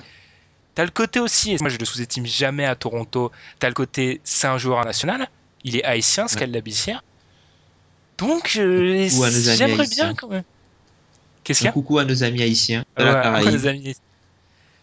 Donc, euh, je, je sais pas, moi ça m'intrigue. J'aimerais bien parce que, en plus, c'est clairement là, c'est un moment où tu peux l'avoir parce qu'il sera sûrement pas parti avant. À moins, à moins de vraiment, euh, Croire en lui, vraiment. voilà, quoi. Il réaliser un workout à l'Aquaman, il sera là. Il n'y a plus Michael Jordan, t'inquiète pas. Donc euh, oui, il y a, il y a- il y a- c'est un choix. euh, Dans les faits, moi, je préfère toujours. J'ai l'idée de Henson. Pour moi, c'est un beau mariage. Ouais. Mais ça m'intrigue. Je vais y repenser un peu. à. Ça m'intrigue vraiment. Scal. Moi, j'ai- j'aime beaucoup ce joueur. J'aime beaucoup ce joueur. Et je pense qu'il peut, faire une erreur. Déjà, sa saison, sa saison, saison à Kentucky, il a été, mis de côté. Puis il n'a pas vraiment montré de quoi il était capable. Et puis là, euh, avec le jeune billet, enfin, si le type de joueur, le, le jeune billet est fait pour lui, il shoot, il court, il sort, il défend. Bon, il faut qu'il a- il est quand même euh, au niveau de l'intelligence de jeu. Fou là là. Des fois, il est vraiment en difficulté sur ce qui est changement et tout. Mais c'est vrai qu'un jeu rapide, ça va être euh, mieux pour lui. Ouais. Après, moi, ce que j'espère pas pour Toronto, c'est euh, Davis. Je pense ce- Davis, Ouais, je pense pas que ce soit une bonne idée de le prendre non. à ce, à- aussi haut déjà. Et puis, je pense pas que ce soit le, le type de joueur qui soit fait pour eux. Non, moi non plus, j'aime pas trop. Il, il s'écarte pas trop. Non, Dé- déjà, le, le joueur en lui-même, Deonta Davis, c'est pas forcément un joueur dont j'ai une grande opinion. Et là, euh, c'est un peu tôt neuf, j'ai l'impression. Hmm. Donc, on partirait avec. Moi, je partirais avec Edenson. Pareil, je pense qu'on est d'accord. S'il est disponible. S'il est disponible, encore une fois. Encore une fois. Parce qu'on sait pas, euh, on sait pas ce qui peut, on sait jamais ce qui peut se passer. Quelqu'un peut monter le jour de la draft, redescendre, on, on sait pas. Donc, vous inquiétez pas, d'ici là, il y aura d'autres épisodes podcast draft. On va pas vous laisser comme ça avec des. Oh, on sait pas encore. Il y aura des précisions, vous inquiétez pas. Et nous, on se retrouve après pour les tops et les flops.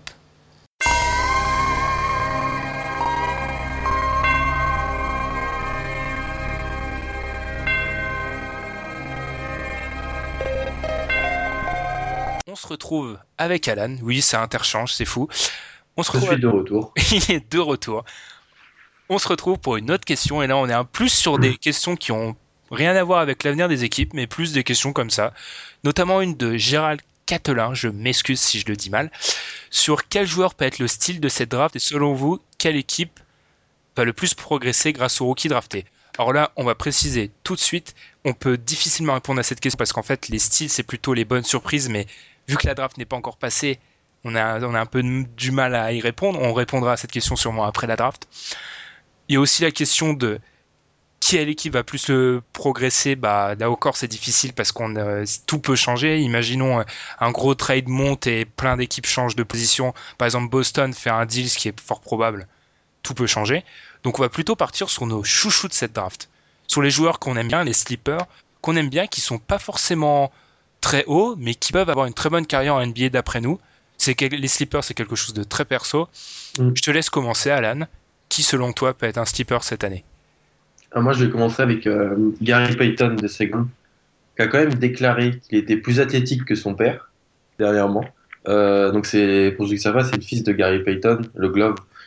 Euh, c'était un, un meneur NBA des années 90 et 2000, début des années 2000, qui joue au Sonics. Il a joué à Miami aussi. Un super défenseur. Meilleur défenseur au poste de meneur de l'histoire. Donc, il y a son fils, Gary Payton de Second. Euh, physique, euh, c'est un gaucher, un meneur. Il a, a porté sa fac Oregon State à la, à la marche manesse, alors que c'est vraiment un tout petit programme et que c'était, on va pas se mentir, le seul bon joueur du programme. Euh, C'est affligeant quand tu les regardes jouer, il y a que lui qui sait jouer au basket. hein. Il n'y a que lui. C'est terrible. Euh, donc, il a tout sauf un shoot, en fait. Donc, ça peut être un peu euh, le problème pour, pour sa survie dans, le, dans la NBA actuelle. Mais en tant que backup, moi, je le vois très bien faire, faire une- ouais. faire de gros dégâts. Il va défendre, il va apporter du, le- du punch, il va organiser un peu le jeu. Il, a- il attaque le cercle. Donc euh, voilà, moi j'aime vraiment beaucoup le joueur. Et si tu peux le récupérer en début de second tour, et, si tu as le, po- le poste de backup qui se libère, tu gardes un peu de cap et tu prends un super joueur. Voir Voilà. fin de premier, enfin fin de premier, ça c'est très, c'est très très très homogène. Mais voir fin de premier, Mm. ça aurait pas, ça serait pas fou, oui. C'est Ah comme non, on le disait avec Ben Simmons, euh, plutôt avec Thomas. C'est vraiment à trop se concentrer sur le shoot, on oublie, bah, Gary Payton the second, c'est vraiment un mec qui fait tout, vraiment Mm. très bien. Donc, euh, si t'es- t'as des bons shooters dans ton, dans ta second unit, dans ton équipe de remplaçants, bah, va le prendre et t'as vraiment une chance avec lui parce qu'il est vraiment solide. M- Marcus Smart a été drafté euh, dans le top 10. hein. Je suis fan des Celtics, Smart, mais son shoot, il a un shoot catastrophique. hein. Mm. Et pourtant, ouais, je dis pas de Gary Payton second, Marcus Smart en termes défensifs et puis même euh, Marcus mais, euh, Smart, il peut un peu mettre à 3 alors que Gary Payton, c'est vraiment de second, je le précise bien, c'est vraiment très difficile à ce niveau-là. il met quand même, Smart est quand même à 30 pour, un peu moins de 30%. Ouais. Bon, je sais pas si Payton, ça sera, avec Payton second, ça sera pareil, mais ouais, moi j'aime bien Payton second et je pense que ça peut être un choix intéressant, surtout dans une draft où les Panthers, c'est pas trop trop ça, quoi. Bah moi je vais partir avec euh, mon grand chouchou, je fais du lobbying sur lui depuis longtemps, c'est Damien Jones, le pivot de Vanderbilt. Si ça s'affiche sur le site, c'est un très bon pivot mais qui est immensément frustrant parce qu'en fait il est pas très concerné par ce qui se passe sur le terrain. On dit que Simone c'est un je m'en foutiste, non je pense pas. Mais alors, Damien Jones, alors lui, vraiment, il en a rien à faire. Des fois, c'est impressionnant. C'est honteux. Franchement, des fois, c'est honteux. Donc là, on peut se dire, mais pourquoi il aime bien le joueur? Parce que quand il est concentré, le, le Coco, et bien, franchement, et c'est le meilleur pivot de la pour moi. Quand il est concentré, je vois vraiment un joueur exceptionnel qui domine, qui a les qualités athlétiques pour être bon en défense, qui a un petit jeu de haut panier. Seul problème, c'est que voilà, il est, il est un peu distrait. Il faut, faut lui trouver un vrai coach, un coach autoritaire, un tyran. Je sais pas, donnez-lui Scott Skiles. Bon, il est plus, il a plus de coach, de- il a plus de poste, dommage, mais ou Avery Johnson. Il lui faut vraiment, bon, il a pas de poste non plus, mais il lui faut vraiment un mec euh, dur avec lui qui le bouge parce que c'est vraiment énervant de voir un joueur avec autant de talent et pas capable de de mener à bien euh, son équipe, euh, ce qu'il devait faire avec Vanderbilt, où il n'a pas été capable de le faire et où il s'est fait éclipser par Wade Baldwin, un autre prospect. Et non, mais franchement, ouais, c'est- je me dis que si on arrive à le coacher, ce mec-là, on a un vrai pivot devant nous. Mm. Ah, mais il a, il a, j'ai vu un match, je crois que c'est contre Texas, où il a, mais il a détruit la raquette adverse. Il a fait des, quand il veut jouer, tu, t'as tout dit en fait, quand il veut jouer, c'est, un monstre. Et en fait, contrairement à pas mal de meneurs qui sont encore plutôt frustres ou qui sont, qui pas trop de moves, lui, euh, c'est vraiment un pivot. Tu lui donnes le cuir, il s'occupe du reste. Mm, il a vraiment, il a des jolis mouvements au panier. Il est, il est athlétique, il est long, il peut faire en défense, il peut faire. Enfin, il y a tout. C'est juste motiver le. Enfin, et les, le problème, c'est que les gens disent souvent à raison que si un joueur est pas motivé quand il doit aller se battre en NCAA pour aller chercher pour les millions, pour qu'il se motive en NBA alors qu'on lui donne des millions, c'est pas toujours très facile. Mais je, je veux y croire quand même. Je veux y croire. Bah, tu peux y croire, je pense. Ton deuxième chouchou Mon deuxième ou chouchou. slipper, bah, euh, vraiment, on précise le slipper, euh, c'est vraiment l'idée du mec. euh, à l'amé- à l'américaine. Voilà, Hmm. c'est en gros euh, l'exemple un peu typique, et un peu mauvais, mais c'est c'est Draymond Green, le mec pris très bas et qui devient un monstre. Donc mon deuxième, je vais partir sur Dorian Finney-Smith de Florida. Donc c'est un, un espèce d'hybride 3-4. euh, qui est un peu déçu quand même à Florida parce qu'après l'épopée d'il y a deux ans, il était censé prendre le- la suite de l'équipe derrière euh, les Patrick Young, les, les Scotty Wilbekin. Et il n'a pas réussi à amener Florida à la marche Madness deux ans d'affilée, mais c'est extrêmement intéressant, il peut mettre de loin.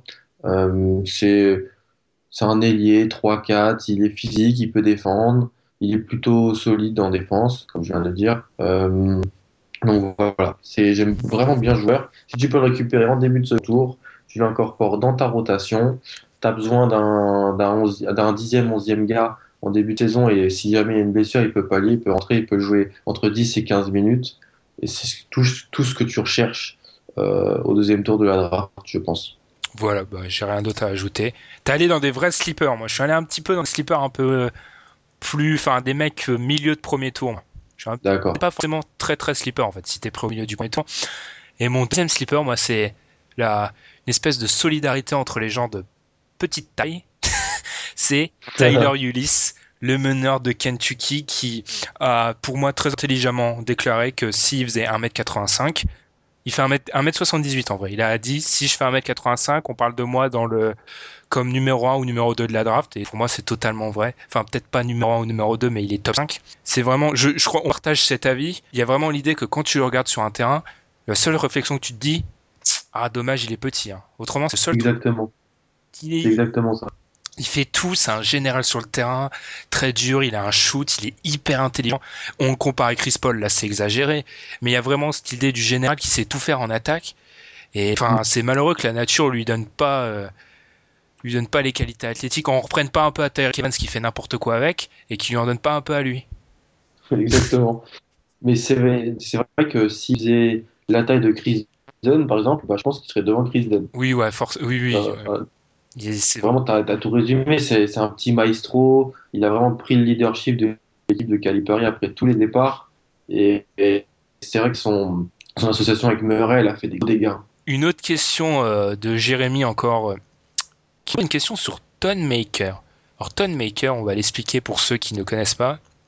C'est le mec euh, phénomène de YouTube, euh, espèce de joueur de touquet, il fait 6 mètres, il fait 1 kilo, une espèce de tige qui dribble comme un meneur et qui a eu des vidéos sur YouTube qui ont fait le buzz euh, dès qu'il avait quoi 15-16 ans. Grâce à un coup de Trafalgar totalement improbable, il On a sait pas comment. on sait pas comment, on, sait, on ne sait toujours pas comment. Enfin, en utilisant une règle, en la détournant. Enfin, c'est, on va, on va vous épargner. Enfin, on va peut-être vous en parler, mais c'est vraiment hyper compliqué. Il a réussi à se présenter à la draft. Et du coup, bah, où est-ce qu'on peut le positionner alors qu'on ne sait pas vraiment ce qu'il vaut? Que déjà le projeter en NCAA, c'était catastrophique. On n'avait aucune idée de ce qu'il allait donner tellement son jeu il est atypique. Et là, il a pris de court un peu tout le monde. Il se présente à la draft. Enfin, tu vas m'expliquer pour toi, mais moi je suis perdu je sais pas du tout quoi en faire à l'heure actuelle de ce joueur-là. Bah, quand, quand, on a, quand on a un gars, on, on l'a juste vu jouer, comme tu as dit sur YouTube, euh, en high school, au Canada, euh, voilà, on, le- on sait pas contre qui il a joué, on sait pas vraiment quel poste il a joué, s'il a bien assimilé les systèmes et tout ça, s'il connaît un, si, voilà, si, si c'est coachable et tout. C'est un énorme point d'interrogation. Là, c'est tu le draft, c'est tu le drafts juste sur potentiel. Et après, tu le couvres de 3 ans, tu vas le faire euh, le bourlinguer en D-League euh, ou quelque chose comme ça, et t'espères que tu as le dragon qui va sortir de l'œuf. belle, très belle comparaison, c'est ça. Parce lui, avec lui, le, tout ce qui est pré-draft et tout ce qui est entretien, private workout, enfin les, les, les, les entraînements privés des jeux des prospects avec les équipes, là ça va être clé parce que euh, il a pris tout le monde de court. Les équipes, Mm. euh, je le dis toujours, faut pas croire qu'elles préparent la draft. Bon bah notre saison est finie, on prépare la draft. Non non non, la draft elle le prépare. Même le, le lendemain de la draft, elle prépare déjà la draft de l'année prochaine. L'équipe. Prépare. Dès décembre, commence à préparer. Dès- Dès que tu as un bon mois de compétition NCA. Ils ont déjà tout leur tout est rempli, ça veut dire même depuis le lycée, enfin même depuis le lycée les mecs, enfin faut pas croire que c'est un jeu de hasard. Donc quand on leur dit Ton Maker, ils avaient fait, ils avaient, ils connaissaient le joueur tous. Hein. Mais quand c'est ça sur les joueurs euh, high school, les gros prospects, les, les franchises, elles ont que quelques notes, elles connaissent pas trop. Quand on leur dit, eh bon bah en fait, euh, il arrive à la draft euh, deux trois mois avant, et ben pour les front office c'est très dur. Ça chamboule tout. Donc euh, là, c'est totalement, à l'heure actuelle, c'est totalement impossible de le placer. Moi, euh, quand je fais, je le dis, il y a une mock draft qui va sortir bientôt. Quand j'en fais une, pff, Tonmaker, euh, je le précise dans l'intro, bah excusez-moi, mais je suis pas encore Madame Irma et je sais pas quand il va tomber. Ah non, on non, on peut pas savoir. C'est. Ouais, il, il- Est-ce qu'il est NBA ready physiquement? Bah, Par la taille, oui, pas. mais sûrement pas par son poids. C'est ou son gabarit. Il va se faire bouger. Il peut pas jouer NBA encore. Il peut Mm. pas. Euh, Je préfère, moi, je te dis, je préférais aller par exemple sur un Ben Bentil, par exemple. Ou je pense Ouais. que bah il partira avant. Voilà, tu vois, Ben Bentil, euh, lui, on a vu, c'est un gros, gros carton NCA, gros scoreur, c'est un peu le même type de joueur. Donc, Upton Maker, c'est vraiment, c'est, tu vois, c'est pour les Celtics, si avec leur troisième pick euh, du premier tour, si jamais ils veulent, ils veulent vendre des maillots, ils veulent faire un petit buzz et tout ça. Ou alors les Philadelphie, ils ont pas assez de grands, et ils allez, on prend un énième grand, et puis voilà. Ou, même- ou Toronto, par exemple, en fin de premier surtout tour, Toronto, ils n'avaient aiment, pas eu leur, euh, voilà. ils aiment bien leurs joueurs internationaux. Mais oui, enfin, on imagine là, t'es un GM à l'heure actuelle. Tu serais prêt à le prendre où? À partir de quand? Après, après la. Pour moi, il y a entre 20 et 23, 24 joueurs que je prends devant lui, je pense. Ok. Et vraiment, c'est vraiment le début, début d'où tu le prends. Avant, c'est de la folie, quoi. Non, franchement, si avec les private workouts et tout ça, je tombe amoureux du gars, je peux le prendre dans, de- à partir de la, de la 14-15e. Mais la draft, si t'aimes un gars, si t'aimes un joueur, tu le prends. T'as pas envie qu'une autre équipe le, le ship avant toi. Hmm, Donc, euh, c'est un petit peu euh, délicat de dire, ah non, je peux pas le prendre à partir à- en dessous de 20, gars- en dessous de 20, 20 joueurs, alors que ça se trouve, les joueurs, ils seront là, ils seront pas là. Mais moi, je pense que, non, non, je le prends entre la 20 et la 25e, je pense. Ok, bah, moi, je serais plus sur du 20, à partir de 25. Ouais, enfin, on- franchement, on dit ça et encore, on n'en en sait vraiment rien. Cette question, bah, on peut pas trop y répondre. Oui, peut-être 25, je sais pas. Il y a l'aspect marketing, comme tu l'as dit. hein. Parce que lui, Exactement. de la fin du premier tour, ça va être le joueur, tout le monde va dire Ah, Tonmaker, Tonmaker, il tombe où Donc, c'est le petit aspect il est- pour une franchise euh, en mal de marketing, ça serait cool. Il est vraiment bankable. Dernière question dans cette partie, c'est une question d'un de nos rédacteurs, Pierre, qui nous demande sur les Français ou les Européens et à quelle place. Alors à quelle place, encore une fois, on le précise, un peu loin, on est encore, on est qu'en mai, donc c'est un peu dur de dire à quelle place. Mais en gros, comme on en a parlé précédemment, il y a Dragon Bender, lui c'est dans le top 10 qu'on devrait le voir arriver. Un joueur dont les... Sabonis, c'est européen. hein. Bah oui, c'est ça que j'ai pas précisé. Oui. On va prendre les Européens qui jouent en Europe. Ah, d'accord. Parce qu'autrement, c'est vrai qu'il y a les cas, j'ai oublié de le préciser, c'est juste, il y a les cas comme Sabonis, Podol qui sont pas américains, Exactement. mais qui en fait euh, qui jouent dans le système américain. Là, je pars du principe qu'on prend les joueurs qui jouent en Ok. Donc on a Bender, dont les seules questions c'est vraiment autour de ses qualités euh, de, au niveau de sa puissance, les seules questions parce qu'il est très très frêle.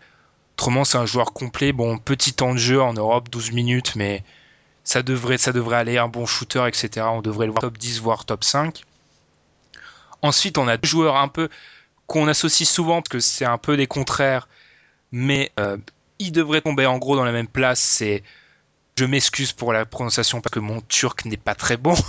Korkmaz. Furkan Korkmaz et notre français Timothée Louaou Ah, qui jouait dans, en Ligue Adriatique, qui est mais le petit chouchou des général managers, de ce qui ressort. Les général Oui. managers l'adorent, C'est compréhensible. hyper athlétique, Exactement. shoot, qui a un bon, sh- il a travaillé son shoot, son shoot est meilleur cette année. Il met des points hein, cette année. Il met des points. Il y a vraiment, il y a des raisons de tomber amoureux de lui. On va pas lui demander en NBA de contrôler le jeu et de, de, bah, de, d'être le go-to guy, mais en cette fonction de joueur 3, 3 and D, le joueur qui shoot 3 points et qui défend parce qu'avec ses qualités athlétiques, il peut défendre. Il y a de quoi tomber amoureux. hein. Vraiment. Et C'est- c'est un joueur du top. Loterie, loterie, ce serait pas étonnant de le voir dans la Ah loterie. non, non, c'est pas étonnant. Ah, Ah. non. Après, pour ce, cette prudence avec les prospects européens, l'exemple même j'ai été qu'on a déjà vu, faut jamais partir trop sûr avec les, les prospects européens parce qu'on sait jamais trop pensent les general managers NBA. Et faut avoir toujours ce recul, mais normalement top 20 Louaou, c'est normalement c'est c'est assuré. Mm. Korkmaz à l'inverse, c'est plus un gros attaquant, très fort, Mais lui, c'est des questions autour de sa défense. Moi, c'est juste un avis personnel, hein, mais quand euh, j'ai du mal avec les joueurs dont on pose des questions sur défense, j'aime Mhm. pas. En fait, moi, c'est un peu très, c'est bête la façon dont j'analyse des fois, mais quand le joueur est pas bon en défense, pour moi, il faut que ça soit un monstre en attaque, parce que la défense, ça se trans, ça se transmet toujours de Europe, NCA à NBA, mais par contre, l'attaque, il y a de grands attaquants qui deviennent, euh, qui, de, qui peuvent plus performer. Ouais, ou des grands défenseurs. Par exemple, ouais, t'as, excuse-moi, t'as, t'as tout résumé. C'est vrai que si tu défends pas à un niveau plus bas où c'est plus facile de défendre, tu pourras pas en NBA. Et vu que euh, en NBA, pas que autant il y a très de gros gros défenseurs, mais si tu deviens une, une passoire en défense, tu vas pas jouer beaucoup. Non, clairement pas. Donc on a ces on devrait Luau devrait sortir avant, on est plus dans du top 20. Et ensuite, je me suis vraiment concentré sur mes tours. Le nom qui revient le plus, c'est Ante Zizic. Encore, Le- je, je ne parle pas croate. Le pivot croate, Le pivot croate, c'est un peu les stéréotypes, tu vois. Le pivot croate, euh, ça. Le- français hyper athlétique. C'est ça, exactement. Euh, Zizic, c'est on est plus dans le joueur qui apporte au niveau de son énergie, qui a le- les qualités athlétiques. Ça sera pas l'attaquant. À ce niveau-là, c'est un peu le contraire du pivot européen. D'habitude, le pivot européen, c'est toujours un mec euh, hyper euh, classe avec des beaux moves et tout. Zizic, c'est plus dans l'énergie. Enfin, ça va être un joueur dans l'énergie. Un peu à la Nourkic. Ouais. C'est un petit peu Nourkic. Euh, il fait des bonnes choses aussi. Il met des points. Il, il- donc, euh, ouais, ça peut être. Allez, fin de premier. Vraiment fin, Ouais. fin de premier tour. Le, le troisième pivot de ton effectif euh, pour ta première année. Quoi. Il y a d'autres noms qui reviennent comme euh, Hernan Gomez. Hernan Gomez. En plus, j'ai pris les cours d'espagnol. hein, c'est vraiment catastrophique. L'espagnol, ouais. qui, euh, qui revient souvent. Peut-être il va sortir peut-être avant Zizic, mais sa cote elle est un peu flottante, donc je l'ai pas inclus. Je me suis vraiment concentré sur ceux qui devraient vraiment sortir au premier tour, parce que des fois, euh, enfin Bruno Cabo- Caboclo, euh, quand il nous l'a sorti, euh, c'est pas un Européen, mais quand euh, Masayu Ujiri nous l'a sorti, même les mecs d'ESPN ils étaient perdus. Et même euh, Giannis Antetokounmpo. Donc, Donc euh, c'est un- toujours un peu dur de de se, de, de se prononcer sur ça, mais voilà, Bender, Korkmaz, Luau, Zizic, ça devrait être ça dans le premier tour et d'autres devraient arriver. il y a une petite mention, si je peux, Oui, oui. à, à Corneli, le français, un autre français Mm. Qui joue au Mans. Euh, voilà, c'est un poste euh, 4. Il, met, il, joue, il met un, peu- un peu plus de 8 points cette année par saison. Et euh, il a annoncé, euh, par exemple, sur Draft Express, en toute fin de premier tour. Donc euh, voilà, à suivre. Il y a beaucoup, il y a beaucoup d'Européens cette année. Enfin, Mm. Et c'est pas, c'est pas un préjugé, mais c'est un préjugé si des, des Américains. Et c'est souvent le cas. On dit souvent que quand il y a beaucoup d'Européens, c'est que c'est pas une bonne classe. Parce que les, vu que les Américains, ils sont toujours un petit peu hautains, ils pensent que leurs prospects sont meilleurs. S'il y en a pas beaucoup chez eux et on en trouve plus chez les Européens, c'est que c'est pas forcément positif. c'est vrai. Ce qui est totalement, ce qui est totalement faux, hein, mais c'est une idée qui traverse souvent l'esprit des, des analystes américains. Et pour finir, Ankidoki, alors je m'excuse encore, qui nous pose une question tout à fait sérieuse. hein. Qu'est-ce qui est la plus grande? Détente, bien sûr. Qu'est-ce qui est la plus grande détente? Bien sûr. Nous, on a pensé tout de suite à la détente. Je sais pas toi, euh, Alan, mais moi. Non, je, je vois pas le problème. Et c'est qui qui a le plus grande détente d'ailleurs? C'est Felder, de mémoire. Oui, c'est ça. Kay Felder. Kyle Felder qui a la- un tout petit meneur gaucher, énorme scoreur, plus de 24 points par match. Euh, avec la petite fac d'Auckland, il avait fait un match énorme contre Michigan State. C'est un petit Nate Robinson, mais il est gaucher. Il a une grosse, grosse détente. Euh, Jackson aussi, de Notre Dame. Petit, petit Russell Westbrook, petit Eric, j'adore la comparaison. Il y a sa fiche sur le site, encore une fois, on précise. J'adore la comparaison avec Bledsoe. Ouais, c'est un. Il a pris, un- il a pris une grosse dimension cette année en remplaçant Jerian Grant du côté de Notre Dame. Et, euh, c'est voilà, dans, le- c'est- dans le match face à Duke, cette année, le- dans le tournoi euh, de, de leur conférence. Il y a un moment, c'est une- m'a marqué. Pendant que l'équipe, son équipe est en train de faire un run, il va chercher un rebond sur la tête du pivot adverse. Ouais, de marche de Plumlee. Mais il va, mais c'est- un jeu vidéo, c'est un- vraiment une action de jeu vidéo. Ouais, ouais. c'est impressionnant. Non, Je pense que ça, c'est ça un peu le joueur. très physique, il va se faire, il peut péter des gros dunks. Son shoot, il, il est encore euh, perfectible. C'est le joueur que tu fais en fait. Tu peux pas le laisser Voilà. tout seul, mais il va pas te battre à trois points. Exactement. Moi, je- ça fait partie de mes mariages parfaits. Moi, je veux le voir à Utah parce que Utah a besoin désespérément d'un meneur. Ce sera pas leur meneur titulaire, mais en plus, il, il s'incorpore dans leur philosophie de grosse défense. Donc moi, j'aime vraiment Ouais, bien. ouais. Ouais, ouais. Ut- Utah, Utah, terrible, ont besoin d'un meneur. Ah oui, mais eux, mais eux vraiment. Ou Ulysse, mais enfin, s'ils prennent pas un meneur, eux, je comprends plus rien. Mais c'est qu'ils sont un peu loaded euh, ailleurs. Donc euh, prenez un meneur alors que ça pas marché, ça marche pas. Dante Exum, c'est une énigme, donc euh, assurez-vous quelque chose de, de positif. Ok, et ben nous, on va se retrouver après petite pause pour les tops et les flops.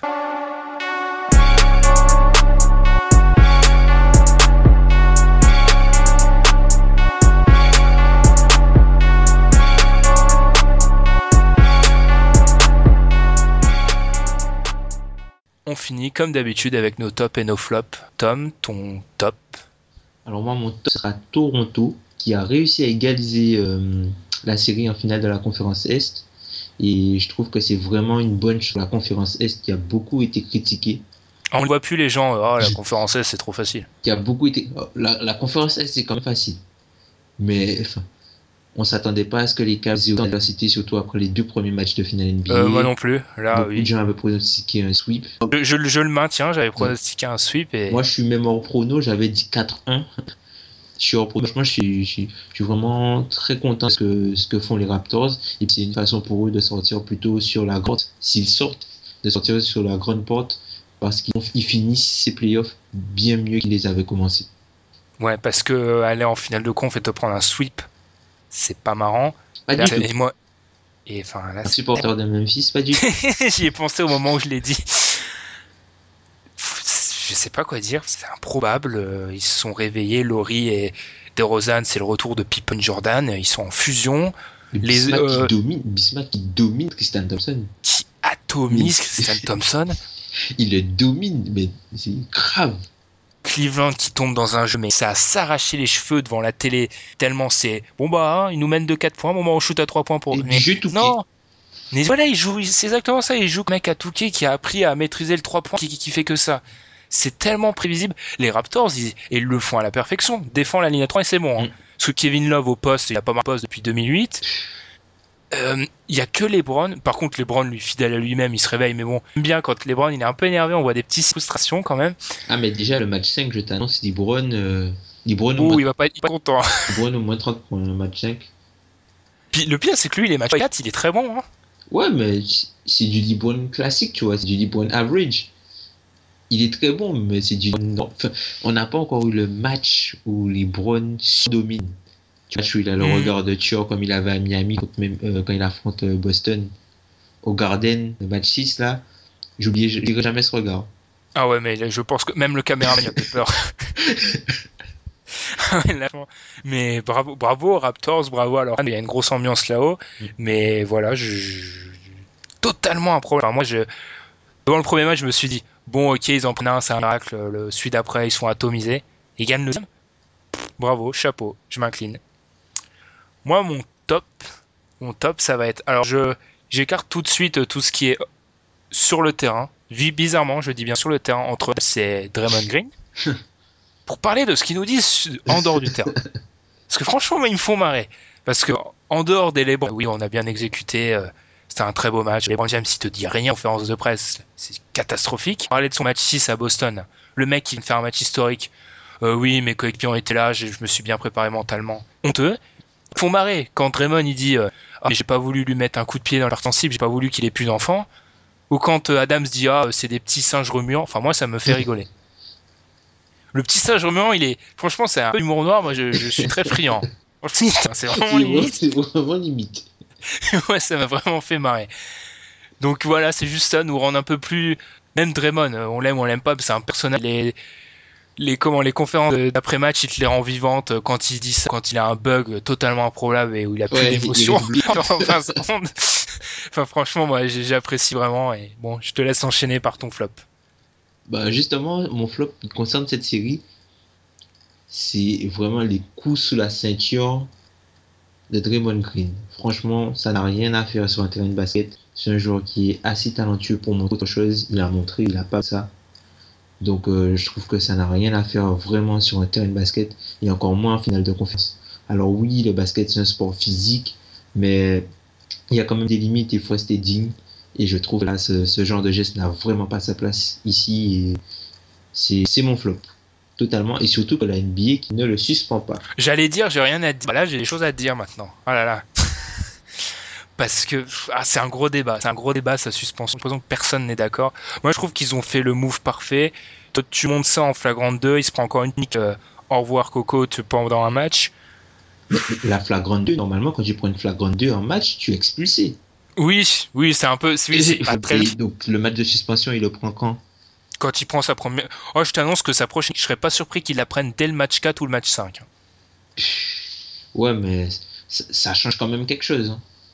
Et ça les, change. les Warriors menus aller jouer le match 4 à OKC, Raymond suspendu, C'est dur. ça change Mais quand même les choses.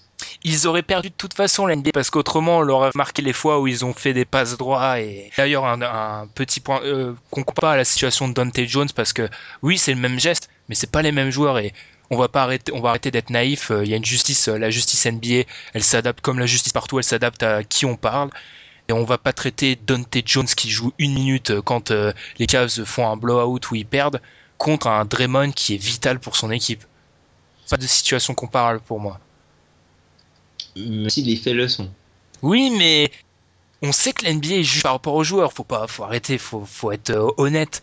C'est pas des situations comparables. Et la NBA, quoi Ils sont juges, partie civile, ils sont tout. Hein. Qui font les règles, c'est eux qui décident les sanctions, c'est eux qui les appliquent. Tout. Ouais. Donc euh, ils font ce qu'ils veulent. Hein. Pour eux, les précédents, ça veut rien dire. hein. Ils connaissent pas. Et c'est dommage parce que là, il y a, je pense qu'il y aura une petite haine euh, Warriors qui va se développer. Et Oh je- bah, elle était bien. Je sais pas y y a besoin de petite se haine Warriors qui va se développer et je pense même que là, euh, les gens, euh, beaucoup de gens sont à faux, à son ici, quoi, du coup. Ou à fond contre les. Ça, ça revient au même. Ouais. Après, c'est- moi, je trouve que c'est quand même une injustice, quoi. Que, que c'est quand même une injustice parce que, enfin, c'est pas des gestes, ce sont pas des gestes à montre. Voilà, quoi. Ah oui, le geste, le, geste. le geste est ridicule. Quoi. On geste est pas sa jambe comme ça alors qu'on a fini de. Après, l'intentionnalité, pour moi, c'est toujours le même débat. hein. L'intentionnalité, on peut jamais la connaître parce que faut être, faudrait être dans la tête du gars pour la connaître. Alors oui, ça a l'air peut-être un peu voulu, mais enfin, qui c'est pas arrivé de faire des gestes ridicules avec ses jambes pas contrôlées? Enfin, Ah, mais attends, J'ai- après, en parlant de gestes ridicules, tu fais, il fait des plaquages, il fait des écrans euh, hyper Ça, ça vient- mobiles, des, des ça, écrans vient à de la- bord. ça vient de la part du fan de Grizzlies qui a pas aimé la défaite de fin de saison. Ah non, bon, ça, cette faute-là, on va revenir à la triple faute, on va pas y revenir. Mais franchement, Draymond Green, c'est un coutumier du fait, quoi. Il joue, il joue dur. Mais là, tu vois, là, c'est plus que jouer dur. Je suis désolé, plus que jouer dur, là, ça, ça touche à un point sensible. Moi, pour finir, mon flop, ça va être notre grand ami Steven Stephen A. Smith. Stephen S. Stephen A. Smith, qui nous a, euh, ce magnifique journaliste d'ESPN euh, qui anime un avec Skip Bayless. euh, c'est pas, pas censé être mais si est presque des fois. First take. First Take, qui nous a quand même annoncé que il a dit euh, je vais à, je suis à Miami la semaine dernière. J'y suis allé il y a quelques mois et Skip Bayless, il s'annonce, il, il parle à son à son coéquipier, à son acolyte dans le show. Et ben si LeBron James gagne, s'il gagne, s'il perd, c'est pas dans c'est pas calculé, mais s'il gagne, il peut bien retourner à Miami ou jouer à Los Angeles. Alors mon petit Steven A, je t'aime bien. hein. Rien de personnel. hein. Alors je m'en fous complètement de cette information en ce moment. LeBron James se bat pour une finale de conf. Il y a quatre types valeureuses qui se battent pour une finale de conf. On va pas me saouler avec la fin d'un mec dont on sait même pas l'avenir. Ce la précise lui-même. Ce qu'il pré- il a fait pour DeRozan et il précise lui-même c'est s'il gagne, c'est s'il gagne. S'il perd, hein, bah, bah, bah, bah, laisse, le, laisse l'histoire euh, se dérouler, laisse nous dire s'il gagne ou il perd. C'est ridicule de donner des avis comme ça. Et puis surtout, ce bon vieux, c'est encore, c'est rien contre toi une nouvelle fois, mais tes sources, euh, elles- je sais pas c'est qui, mais dans le passé, elles ont rarement été euh, fiables. Ouais, voilà quoi. Franchement, si on suit tes avis, euh, C'est Chris Broussard en pire. ouais, c'est Chris Broussard en, oui, en pire, son côté euh, donneur de leçons catholique. mais, mais voilà quoi, franchement, c'est l'information. Puis, l'avenir de LeBron James, LeBron James, c'est quand même un homme qui a réussi à feinter Vosges. Wojnarowski, l'année où il part à Cleveland, même lui ne savait Il pas qu'il partait. Incroyable. Donc je pense que c'est pas les sources de Stephen. Smith qui sont au courant de ce qui va se passer. Enfin, je sais pas comment il fait, mais il arrive à, à garder les infos dans son cercle fermé, alors que pourtant c'est un gros joueur. Ouais. Donc euh, c'est pas en mai, c'est pas en fin qu'on sait ce qui va se passer pour lui. Enfin, c'est ridicule. Après, Mais bon, Steven A, euh, Steven Ouais, allez voir ce qu'il a dit sur Porzingis le jour de la draft. Ah oui, c'est comique. Hein. C'est un bon client, Stephen A. Smith, en fait. C'est un vrai bon client. Le mec a quitté ses vacances quand même. il, a, il a quitté ses vacances pour être en direct sur les... pour dire que Phil Jackson fait n'importe quoi. Tout en précisant, et c'est ça qui le rend Tout le truc aussi. Il l'a jamais vu jouer Il a pour jamais vu Zingis. jouer Porzingis. Ah, c'est magique. Enfin, on. bon. Nous, on va, on va se quitter euh, sur cet épisode. On espère qu'on a répondu à vos questions. Si vous et draft, si vous en avez d'autres, n'hésitez pas à les laisser d'ores et déjà euh, sur les réseaux. Tout, on va les garder de côté. On y répondra dans nos prochains épisodes draft. Il y a l'épisode euh, sur la preview de la finale NBA qui va arriver. Vous inquiétez pas. Petit prono, tiens. À l'heure actuelle, on précise, on enregistre le 24 avant le match 4 à qui est en finale NBA. Je dis franchement, ça me tue de dire ça, hein, mais je dirais les Warriors aussi. Pour moi, il passe. Pour Moi, il passe et sort un match. Pour moi, le match. Là, le 4, match là, 4, là, il- je pense que qu'on va les voir euh, à leur meilleur niveau. Ce qui est bien, c'est que vous entendrez ça après le match 4. Donc, voilà. Et, Et à Et à l'Est, Cleveland, on est encore d'accord là-dessus. Ouais, Cleveland, Cleveland. euh, Là, parce que, franchement, Cleveland, ils en ont sous le pied, je pense. Mais faut juste qu'ils arrêtent d'être soft. Là, ils sont Et- soft. Ouais, à l'image de Kevin Love, c'est c'est risible, Kevin. soft. C'est pas Mm. possible. Mais les Warriors aussi, sont soft, euh, je trouve, sur les trois premiers matchs. Ils défendent plus, en fait. Euh, on a vu ce qui s'est passé. Portland, ils gagnaient au talent, mais ils Défendent défendaient pas beaucoup, beaucoup. Et là, contre une, la meilleure attaque qu'ils ont vue et une équipe qui a mais, un, un mental mais insoupçonné, vraiment exceptionnel. Eh ils ben, sont fous ici de toute façon. les. Ouais. C'est pas des mecs euh, rationnels, les gars qui jouent au. Ouais, bah, Westbrook, voilà quoi. C'est pas des gars rationnels, quoi. C'est des gars qui ont. Puis c'est des gars qui ont du culot. Hmm. Ils ont peur de. Et je pense que c'est la seule équipe qui a, qui a vraiment peur de Golden State, tu vois. Non, mais non, clairement. Je vous renvoie d'ailleurs à l'article que j'ai écrit. Je fais mon autopromotion. Dans l'article que j'ai écrit, euh, trouvé en une du site euh, sur la métamorphose du Thunder, en fait, de l'équipe. On a oublié en début de saison à l'équipe euh, bah, qui est à deux doigts de peut-être passer en finale, qui est totalement. Enfin, c'est- D'ailleurs, Westbrook, franchement, Westbrook, il solidifie. Curry, il prend cher. Hein. Ah oui, là. Curry, il prend cher. hein. Ah bah, au rayon des trucs totalement insoupçonnés, euh, Westbrook qui mise Curry. euh, Mais Curry, on me frère, mais je pense qu'il est pas à 100%. Je suis même persuadé qu'il est pas à Non, je 100%. pense pas. attends, Mais bon. Je pense pas. Nous, on va se quitter. Vous aurez peut-être rigolé dans cette séquence comme à City, leur ont mis 45 points à nouveau. Puis nous, on se dit salut, on se dit à très vite parce qu'on va revenir pour la preview des finales et on espère que vous allez passer des bonnes finales, euh, des bonnes finales de conf NBA et salut à tous. Salut.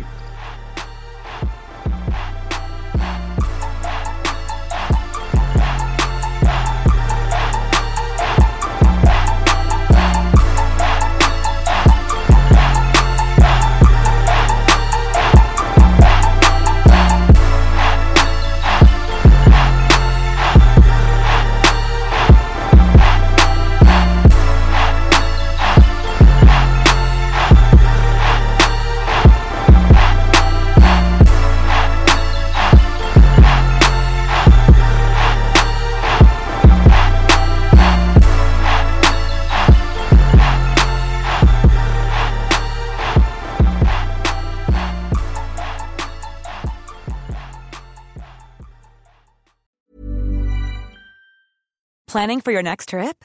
Elevate your travel style with Quince. Quince has all the jet setting essentials you'll want for your next getaway, like European linen, premium luggage options, buttery soft Italian leather bags, and so much more. And is all priced at 50 to 80% less than similar brands.